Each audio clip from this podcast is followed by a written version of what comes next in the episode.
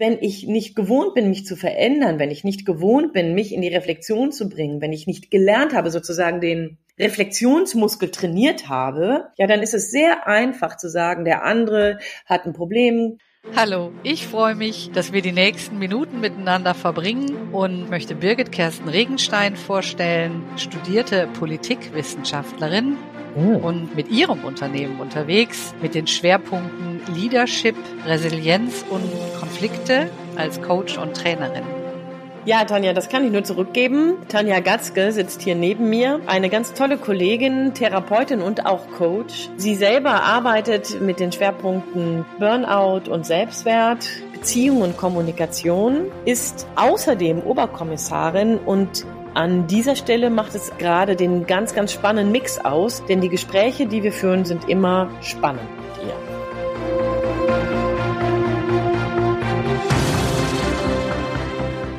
Hallo, liebe Tanja. Hallo Birgit, schön dich wieder zu sehen. Ja, ganz genau, geht mir auch so. Toll, toll, dass wir Zeit haben, um hier miteinander wieder zu quatschen. Ja.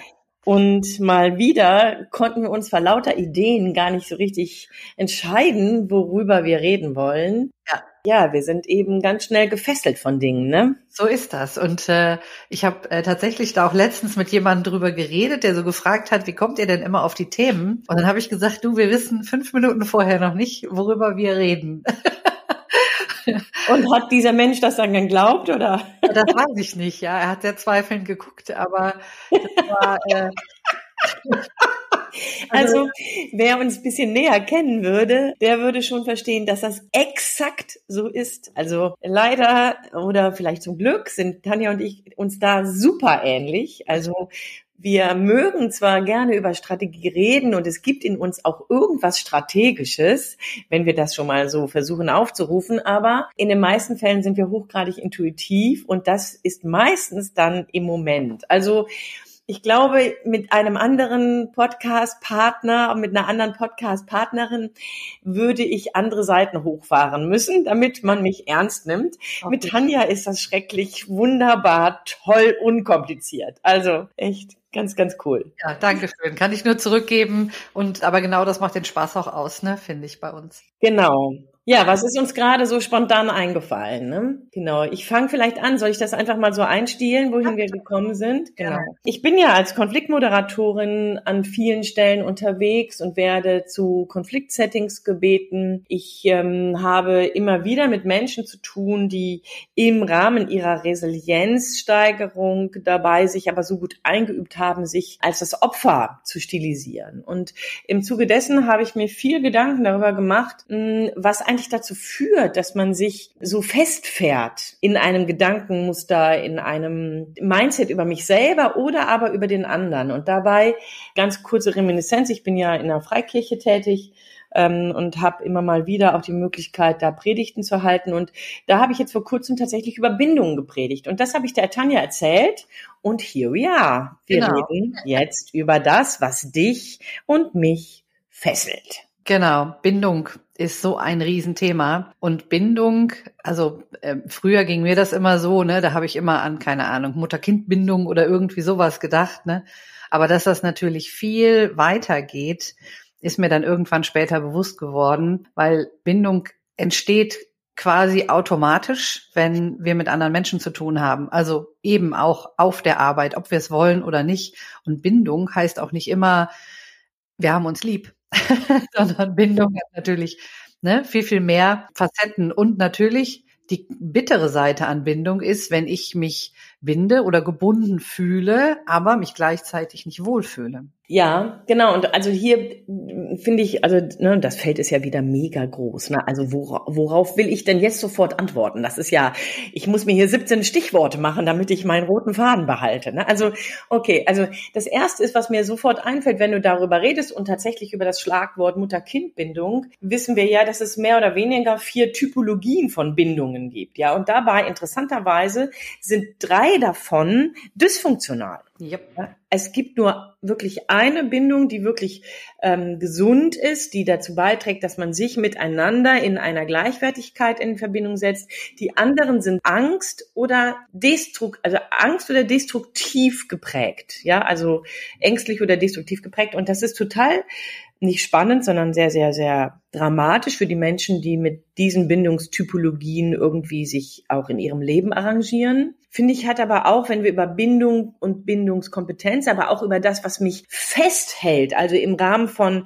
was mich davon abhält, das zu sein, der zu sein, die zu sein, das zu tun, was eigentlich für mich da wartet. Also mhm. das finde ich dann eine ganz spannende, dramatische Wendung. Ja, gut, jetzt geht's mir so ähnlich wie, wie dir. Ja, also ich mache mir gerade mental Notizen. ähm, ja, also das erste, da würde ich dir fast widersprechen oder würde dir sogar widersprechen. Da habe ich eine andere Ansicht. Also genau, es gibt vier Bindungstypen. Eine ist die sichere Bindung, ja, das ist wirklich die gute. Und ansonsten gibt's ja den, ähm, also den ängstlichen Typ und den Vermeider, sage ich jetzt mal. Und dann leider Gottes noch die Kombi aus beiden. Und äh, ich finde, so richtig blöd wird's, wenn zum Beispiel der Ängstliche auf den Vermeider trifft, ne? weil das ist so Jäger und Gejagte. Ne? Der eine will ganz viel Kontrolle, der andere lass mich in Ruhe, sage ich mal. Ne? Bindungs äh, das ist ziemlich dramatisch. Das ist genau, das ist dann, aber wenn zum Beispiel zwei Vermeider aufeinandertreffen, dann stelle ich diese Probleme nicht fest. Die gehen sich gegenseitig nicht auf den Zwirn. Das ist so, auch wenn, äh, ich sag mal so Paare, die, die, die seit 20 Jahren zusammen sind und wohnen aber noch nicht zusammen, ja, oder zwei Ängstliche, die sich so gegenseitig die ganze Zeit auf dem Schoß äh, sitzen und die absolute Symbiose haben, ne? Genau und äh, ne, er dann quasi das Haus verlässt, auch zur Arbeit fährt und dann anruft, ich bin auf der Arbeit angekommen, ne? Mhm. So, sie ruft dann mittags an und er ruft dann nochmal an, Schatz, ich bin jetzt fertig, komm jetzt nach Hause, ne? So also wo wirklich, also da sehe ich jetzt auch nicht so so das Problem, ne? Naja, die Frage ist schon die, weil, also vielleicht ist das auch nochmal ganz spannend und jetzt müssen wir gucken, dass wir das eigentliche Thema, was wir besprechen, wo heute nicht, das habe ich auch halten, liebe Tanja. Ne, so, aber nichtsdestotrotz, also ich finde, hier muss man trotzdem auch nochmal genauer schauen. Gibt es da gegebenenfalls nicht trotzdem auch ein Manko im Sinne dessen, dass hier versäumt wird, die eigene Persönlichkeit ähm, zu entwickeln und sich gesund zu entwickeln. Also in einer großen Symbiose kann ich mich zwar, werde ich mich sehr, sehr wohlfühlen können, wenn ich dafür gemacht bin und darauf ähm, Lust und, und, und da eine Affinität hin habe. Aber ich werde selten provoziert, mich zu entwickeln, einen Schritt weiter zu gehen. Ich habe also sozusagen meine Kuschelhöhle und kann da bleiben, aber dann werde ich mich auch nicht wirklich verändern. Also dann bin ich tatsächlich die, die ich vor 30 Jahren war. Mhm. Aber ich, genau, ja. unbedingt.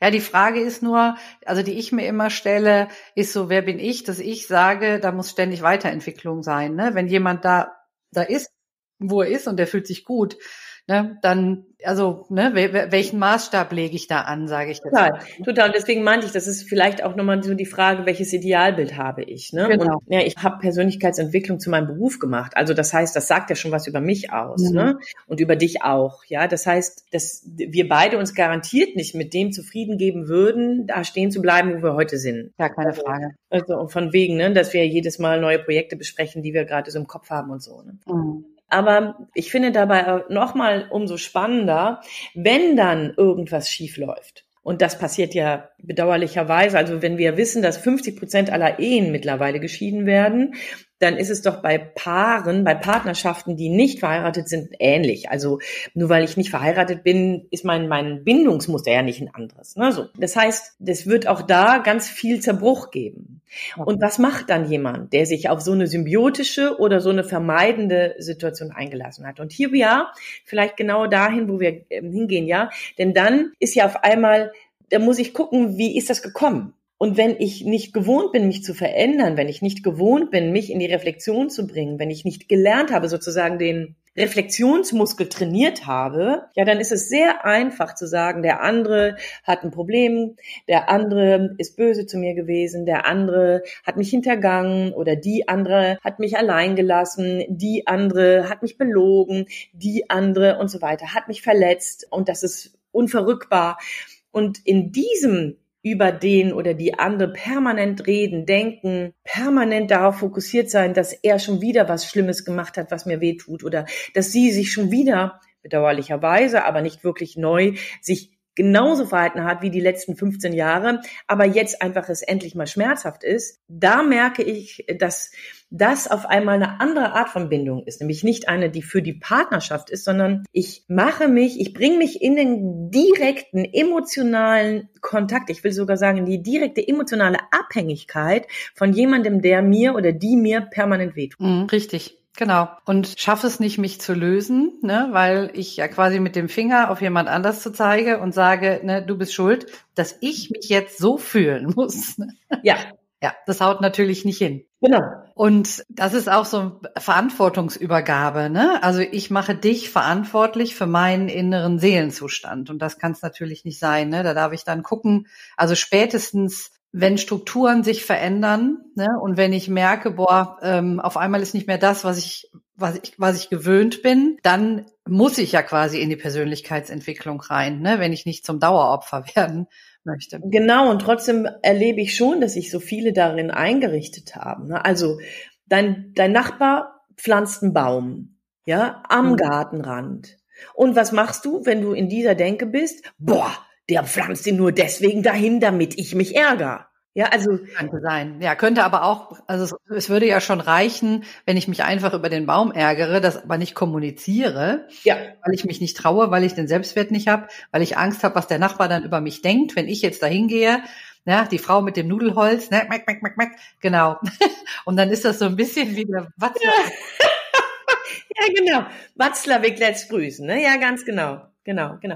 Und du hast recht, natürlich sind Eskalationen ja so stufenweise. Ich finde dabei total spannend, das und das wirklich nochmal näher in den Blick zu nehmen. Ja, welche, welche Macht gebe ich anderen Menschen über mich? Also ich habe das jetzt im letzten Jahr, ich habe jemanden aus meinem nächsten Umkreis ähm, in einer ganz, ganz desolaten Trennung begleitet und da jedes Mal zu beobachten, dass wenn der, denn der, wenn die andere Seite sich auf eine gewisse Art und Weise benommen hat, dann war wieder Holland in Not, ne? Dann mhm. wurde geweint, dann wurde war wieder Verletzung da, dann war wieder Verzweiflung da, dann war wieder Aggression da, ne? Das ist natürlich in diesem Trennungsprozess etwas total Normales, ja. Und dann aber irgendwann auch die Weiche zu finden und zu sagen, okay, und jetzt erwarte ich einfach, dass er oder sie sich so benimmt. Genau. Ich gehe nicht mehr davon aus, dass es besser wird.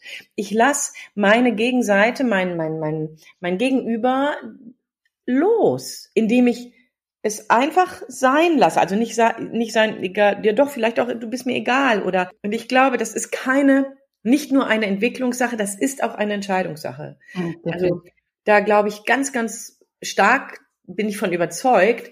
Denn erst wenn ich mich entscheide, kann mein Körper sich darauf einstellen, ach, da willst du ja nicht mehr hingucken. Mhm, genau. Also. Ich vergleiche das immer mit so einem Kreisverkehr. Ne? Also ich, also meine erste Frage bei sowas im Coaching ist immer so, was ist, wenn sich in zehn Jahren nichts verändert? Was ist, wenn wir in zehn Jahren hier an dieser Stelle sitzen und es hat sich nichts verändert, außer dass du dich jetzt zehn Jahre lang aufgeregt hast?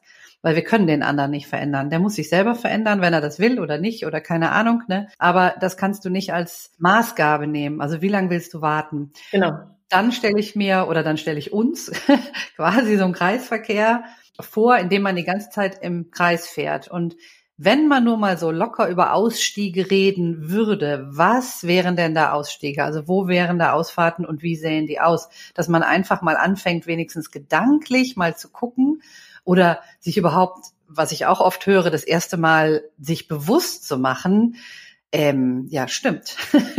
ja, ich muss das eigentlich nicht. Und dann kommen nämlich auf einmal äh, Konflikte zutage. Ne? Ja, äh, klar könnte ich das machen. Also wenn wir jetzt mit uns mit irgendeiner Ausfahrt beschäftigen aus diesem Kreisverkehr. Aber wenn ich das mache, dann gebe ich ja auch XY auf. Ne? So, und dann kommen auf einmal die Bedürfnisse dahinter zum Vorschein, warum ich überhaupt so lange in dem Kreisverkehr geblieben bin. Exakt, ganz genau. Dann hat man eine Arbeitsgrundlage.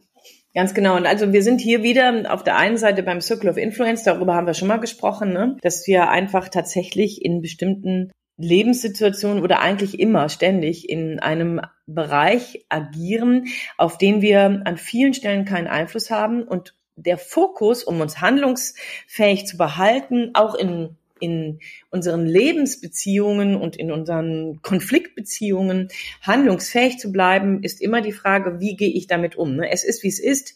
Die andere ist, wie sie ist. Der andere ist, wie er ist. Hm, wie gehe ich damit um? So diese Circle of Influence, ich glaube, den haben wir auch schon mal in den Shownotes gehabt. Wir können ja gucken, dass wir den nachher nochmal reinlegen. Ja. Und ich, das andere, das ist ja genauso spannend. Ne? Was treibt mich denn eigentlich in so einer desolaten, dysfunktionalen Situation zu bleiben, also dysfunktional, weil es ja nicht gut ist, dass ich mich permanent in der Vorwurfshaltung, in einer ähm, du bist so schrecklich, aber ich will dich nicht loslassen, also Einladung, tu mir weiter weh. Mhm. Ja, das ist ja, ne, das, das ist ja dieses, diese, diese Konstellation. Und da gibt es ja diese ganz klassischen Antreiber. Ne? Ich will unbedingt geliebt werden und du bist derjenige oder diejenige, die es mir versprochen hat. Ich bin, will unbedingt ähm, akzeptiert werden durch das, wie ich es mache und ne, also perfekt oder ähm, ich will stark sein, ich will mich nicht davon unterkriegen lassen. Das sind alles so Sachen, die dabei ja dann eine ganz große Rolle spielen. Und ich finde auch das ist eine Qualität von Bindung. Also, ja, also nicht nur an den anderen, sondern ich binde mich an bestimmtes Mindset, was nur bis zum gewissen Punkt erfolgreich ist und ab einem gewissen Punkt destruktiv sein kann. Und hier die Hoheit wieder zu erlangen, ich finde, das ist eine unwahrscheinlich anstrengende Sache. Ne? So, ja. Also ich Ne, will nicht sagen, dass es leicht ist. So. Mhm. Genau, also erstmal muss ich mich selber erforschen. Ne? Was will ich eigentlich? Was hält mich? Was bindet mich? Und dann muss ich ja auch durch die Angst gehen, weil wenn, also nehmen wir eine ganz normale Situation, ähm, ja, du bist Angestellte und natürlich, wenn man im Bewerbungsgespräch ist, ne, da werden Versprechungen gemacht und was weiß ich nicht noch alles, ja, hinterher fängst du an zu arbeiten und denkst, oh, was ist das denn hier? so für ein Chaoshaufen, sage ich jetzt mal. Ne? So, da, da geht's ja schon los. Ne? So, und dann äh, die, die Ausstiege zu suchen, ne? Also entweder ja zu sagen, hier ist mal Feierabend, ne? Aber dann kommt dann vielleicht die Angst hoch, ne? Ja, wenn ich dann, wenn ich kündige, um Gottes Willen, oder wenn ich dann gekündigt werde, ne? Was haben wir dann da? Das heißt, da ist ja ein Sicherheitsaspekt, ne? Das heißt, ja, ne, ich kriege vielleicht keine Wertschätzung oder weniger Geld oder wie gesagt, kann ich vernünftig arbeiten, weil andere auch nicht ihren Job machen ne, und dadurch rennt man ständig immer alles äh, allem hinterher. Ja, aber gleichzeitig ich bekomme regelmäßig Geld, ich habe eine sichere Stelle, vielleicht auch ist die Firma an sich hat einen Namen, zum Beispiel das Unternehmen ne, schmückt ne, sieht gut in der Vita aus. Meine Biografie ja. oder macht auf der Party was her, wenn ich sage, ich arbeite bei. Hm, hm, hm. Genau, ne, ah, das, das hat ja auch was mit Ich-Identität zu mhm. tun. Ne, und, äh, und das dann auch mal so in die Waagschale zu werfen. Ne? Genau, also von daher ist Bindung, also ich bin, ich bin ein Riesenfan, wirklich auch so zu gucken, ne, was sind, ne, du hast, wie hast du das eben gesagt, also man, man bindet sich ja auch an dieses, an dieses Ideenkonstrukt, ja. quasi, was man das hat. Mindset. Mindset. Ne? Also, dass, dass es nicht nur Bindung ist an Personen, sondern eben Bindung auch an Ideale. Ne? Ja. Oder Vorstellungen. Ja, an, an, an Vorstellungen, an, an ob, ja, ne, ob es Ideale sind, aber auch einfach vielleicht an ganz tiefgreifende Überzeugungen. Ne? Wir sind ja wieder bei Glaubenssätzen, bei Antreibern. Also ich, arbeite ja ähm, an verschiedenen Stellen im Course Mentoring Projekt in UWL und das ist ein Projekt, da werden junge Führungskräfte mit erfahrenen Führungskräften aus unterschiedlichen Unternehmen für ein Jahr gematcht als Mentor und Mentee, als Mentorin und Mentee und da darf ich ja immer wieder in Workshops und in Seminaren äh, begleiten. Und da erfahre ich unwahrscheinlich oft genau so ein Mindset. Ja, da gibt es wie viele junge Frauen, total kompetent, die sitzen da, weißt du, da siehst du bei der einen schon, die kommt rein und wo ich denke, wow, die hm. hat Potenzial, ne? Ja. Mega, ja, klar, stark, total empathisch, ne? wo du, oh, mein Herz geht auf, ne? Mhm. Ich liebe die schon von Anfang an, ne? So, ja, und und dann äh, dann zwei ähm, zwei Monate später, wenn man sich nochmal sieht in einem anderen Workshop, dann auf einmal ja, ne? Kinder kriegen Kinder hinein, mein Arbeitgeber, Karriere und wo ich dann so denke, ja, das ist schrecklich, das mhm. ist schrecklich, diese, das ist auch ein Konstrukt, an das wir uns binden, weil mein und dein Lebensentwurf, ja, wem, wem unterstelle ich das? Ja, und dabei, welche, welche Gesamtvorstellung habe ich? Es muss alles der Reihe nachgehen. Ich muss erst das haben, dann kann ich das haben. Ja. Oder aber, oh, wenn ich jetzt ein Kind kriege, dann kriege ich die Stelle nicht. Ja, wo ich dann denke, ey Leute, ganz ernsthaft, ne? Mhm. Bitte binde dich nicht mit deinem Lebensentwurf an deinen Arbeitgeber. Richtig. Also Das wäre, das ist katastrophal. Mhm. Es gibt überall ganz andere neue Möglichkeiten. Aber das miteinander zu diskutieren, sorgt eben auch dafür, dass ich auf einmal an Glaubenssätze komme. Ja. Ja. ja. Es muss alles strukturiert sein, entschuldige. Und dann bin ich jetzt fertig. Jetzt darfst du wieder. Ja. Kein Ding, ich melde mich schon. Ja, und ich denke, was ich halt wichtig finde, ist bei den Glaubenssätzen auch immer so auf die eigene Bedürftigkeit zu gucken. Ne? So, mhm. warum mache ich diesen Zirkus überhaupt mit? Also bei dem Szenario, was du eben erzählt hast, den Lebensentwurf quasi dem Arbeitgeber unterzuordnen, das begegnet uns ja total oft. Ne? Ja. Und da eben auch zu sehen, dass die Arbeit ja so wie ich das wahrnehme, auch oft die Selbstwertbestätigung ist. Ne? Dieses, äh, ich weiß gar nicht genau, wie ich das sagen soll. Also das Feedback von außen, da bin ich wer, gerade wenn ich mich in meinem Leben ansonsten hilflos fühle, ähm, mehr oder weniger. Das ist jetzt natürlich immer sehr schwarz-weiß mhm. dahergesagt. So schwarz-weiß ist es Gott sei Dank nicht immer. Ne? Aber gleichzeitig merke ich das schon, dass Arbeit auch so ein, das sind vertraute Arbeitsabläufe. Da weiß ich, ich bin Chef, da habe ich die Hoheit quasi. Und dass es da sehr, sehr schwer fällt, Umfeld, weil da ja auch ein Bedürfnis ist. Du hast gerade eben gesagt, bindet euch um Gottes Willen oder unterwerft euren Lebensentwurf um Gottes Willen nicht der Arbeit. Aber was mache ich, wenn ich, also wenn ich das ja will? Ich will das, weil Arbeit mein sicherer Ort ist, weil Arbeit mein Zuhause ist. Da bin ich Herr, da kenne ich die Arbeitsabläufe, dann finde ich das total schwierig, da ein gutes Mittelmaß zu finden, weil das Private, also weil das ist ja was wir ja unterstellen, ne, dass man sagt, dass private Kinder kriegen und also was ist mehr wert als ein Arbeitsentwurf. Aber was ist, wenn ich das eben nicht hab und auch nicht will? Genau, also wir reden ja über darüber, dass mein Lebensentwurf niemandem unterstellt werden. Also wenn ich sage, bitte unterstell deinen Lebensentwurf nicht einem Arbeitgeber, heißt das nicht, dass dein Lebensentwurf außerhalb deiner Arbeit wichtiger ist, sondern eher schau genau hin. Also es kann ja durchaus sein, dass dein Lebensentwurf der ist, ich mache Karriere. Mhm. Ich mache Karriere und habe irgendwann einen, ich bin irgendwann CFO oder CEO von einem Riesenkonzern. Ja, das kann doch sein. Ich also ich arbeite gerade ähm, durchaus immer mal wieder mit jungen Leuten, die genau mit diesem Credo unterwegs sind. Die wollen Karriere machen. Ne? So zeitgleich merken sie aber, dass ihr Körper nicht mitmacht bei mhm. dem Stress, bei dem, bei den Belastungen, sie haben.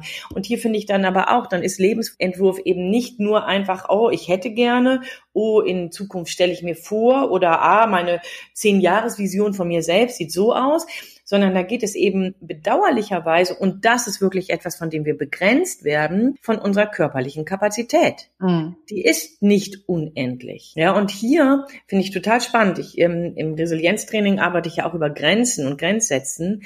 Und ein lateinisches Wort heißt limes dafür, ein Grenzen und limitiert. Darüber haben wir auch schon mal gesprochen. Ne? Mhm. Ne? Dieses Ich bin limitiert.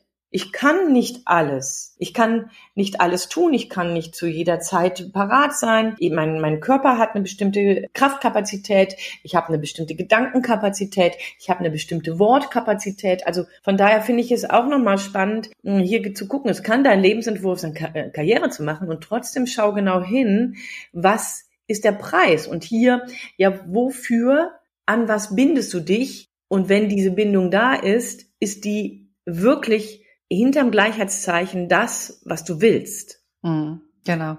Ja, da sind wir wieder bei den Bedürfnissen, ne? so verpönt, ne? Man hat ja gar keine eigentlich, ne? Man ist ja total flexibel und unabhängig. Aber genau in so Konflikten zeigt sich das eben doch, ne? Und dann, und ich, was ich übrigens auch interessant finde, also da auch wirklich so dieses, also dass das immer noch so als Schwäche zeigen ausgelegt wird. Ne? Ich hatte das letzte Woche hatte ich das auch bei einem Training, ne, dass dann eine sagte, ja, aber wenn ich ne, Bedürfnisse äußere, ja, so, dann äh, bin ich schwach. Ne? an das habe ich auch wieder gedacht, mein Gott, dass das immer noch nicht aus den Köpfen raus ist. Ne? Also dieses, wenn ich ganz klar sage, ich brauche meinen Feierabend oder ich, äh, keine Ahnung was, ne, das egal letztendlich was es ist, ne, oder bitte rede wertschätzend mit mir oder weiß ich nicht was, ne, dass das dann immer noch, ja. ne, so, ah ja, hier, ne, das ist dann zickig oder ähm, ja, was weiß ich, was da für Worte gibt, ne? Irgendwie ja. heul nicht rum oder äh, Weicheich oder ja, ja. passt du nicht hier hin oder so. Also wirklich, dass das immer noch so ist. Das, also das hat mich letzte Woche echt erschrocken. Ist mir gerade mhm. eingefallen dazu. Ja, ich finde das ganz spannend. Also eigentlich finde ich, sollte die ganze Welt Brené Brown ja. Verletzlichkeit macht stark verordnet bekommen. Ja. Ich finde, das ist ein so grandioses Buch, das sagt nochmal so deutlich, wie anziehend es ist, wenn ich, wenn ich wirklich mit offenem Visier laufe, ja, wie attraktiv dich das macht, wenn mhm. du dich bereit bist zu zeigen und zwar mit deinen Scratches, also mit deinen mit deinen Narben, mit dem, was du brauchst, mit dem, was dich irritiert. Mhm. Und wir sind alle immer wieder oder alle vielleicht viele, viele sind immer wieder davon irgendwie nochmal überzeugt, sie müssen mit einer lackierten Oberfläche überall erscheinen. Und ich merke, dass mich das zunehmend gar nicht mehr frustriert, sondern ich merke, dass ich das auch zunehmend als, ich bedauere das. Also wie schade. Ja. Da bleibst du so weit unter dem, was du eigentlich sein könntest. Ja, und zusätzlich ist es ja, man strahlt ja auch was aus, ne? Also so ist die Welt. Und wenn dann quasi eine ganze Abteilung das macht, ne, ja. dann ähm, traut man sich als Einzelner ja schon mal gar nicht. da irgendwie. Und ja. von daher denke ich immer, wie schön wäre es, wenn wir die Spirale mal drehen würden und ja. jeder würde also da auch trauen. Ähm, und ich ermutige wirklich auch immer so in den Dialog zu gehen, ne? wenn man sich zum Beispiel überfordert fühlt, einfach mal den Kollegen anzupieksen ne? und zu sagen, boah, hier, ich hänge da so hinterher, kennst du das auch? Wenn er dann sagt nein, ja, dann kannst du immer noch die Klappe halten, ja. Aber in den meisten Fällen wird es ja anders sein. So ist es. So. In den meisten Fällen ist es anders. Ne? Ja, genau, ne. Und dann eben festzustellen, ja, ne, das äh, ist, ist ein bekanntes Problem. Also und ja. vor allen Dingen finde ich immer die Zeit, ich sag mal so zwischen 30 und 50. Ne? Da ähm, ne, man hat einen Partner, in der Regel ähm, ein, zwei Kinder, ähm, zeitgleich wird noch ein Haus gebaut. Ja, vielleicht haben die Eltern auch so die ersten Krankheiten, da muss man sich mehr drum kümmern und so. Ich finde, das ist so eine anspruchsvolle, stressige Zeit und leider Gottes auch genau die Zeit, in der man quasi Karriere macht. Ne? Und also da wirklich gut auf sich aufzupassen und zu sehen, also zumindestens mal wertzuschätzen. Selbst wenn ich sage, ja. nee, ich will weder ja. in der Familie äh, weniger Gas geben, noch will ich im Beruf weniger Gas geben. Ich will beides. Und ich will das ist eine bewusste Entscheidung, dann gehört genau. das mit in meinen Entwurf. Ich finde es total spannend, was du gerade sagst, weil, weißt du, ähm, auch, ist das nicht auch vielleicht eine, eine Überzeugung, die vielleicht in einer langen Zeit so war, aber mittlerweile gar nicht mehr so ist? Denn ich hatte, also von wegen, dass man zwischen 30 und 50 die meiste Karriere macht. Gestern hat der WDR 2, ich bin ja in Nordrhein-Westfalen ansässig, und der WDR 2 ähm, einen ganzen Tag darüber geredet, über Neuanfänge, 40, 50, ja, was man damit macht, über 50, ne, so. Und ich fand das total spannend, weil das etwas ist, was viel, viel selbstverständlicher geworden ist und. Karriere dann auf einmal nochmal mit einem Umsatteln auch zu verbinden. Und hier sind wir erneut wieder bei dem, wem ordne ich meinen Lebensentwurf unter? Mhm. Also, also eine super, super spannende Sache. Ja, auf jeden Fall. Und ähm, gleichzeitig merke ich, dass das in den Köpfen noch nicht so drin ist. Ne? Also wenn du einem 25- oder 30-Jährigen sagst, hör mal, steck doch jetzt einfach mal 15 Jahre zurück, ja, bis deine Kinder Teenager sind. Aber da springt dir doch jeder ins Gesicht. Genau, ne, das ist total modern jetzt. Also mittlerweile ist das ne, kommen, dass man quasi äh, erst mit 50 auch noch mal durchstartet und so. Ne? Also ich glaube, dann fühlen die sich von mir nicht ernst genommen. Verstehe mich nicht falsch. Ich bin da ganz bei dir. Ne? Das ist so. Aber ich glaube, das ist tatsächlich eine Weisheit, die man auch im Alter erst bekommt, dass man denkt, oh Gott, ich lebe noch. Ne? Ich kann immer noch so viel. Ja, genau. Und, und zeitgleich erinnere ich mich an unseren Podcast ähm, hier von ähm, Lazy Girls. Ne? So war der. Ne? Genau. Wo wir darüber geredet haben, dass das durchaus ja eine Mentalität ist, die wir ne, so ein bisschen, bisschen gut und ein bisschen hm, komisch genau.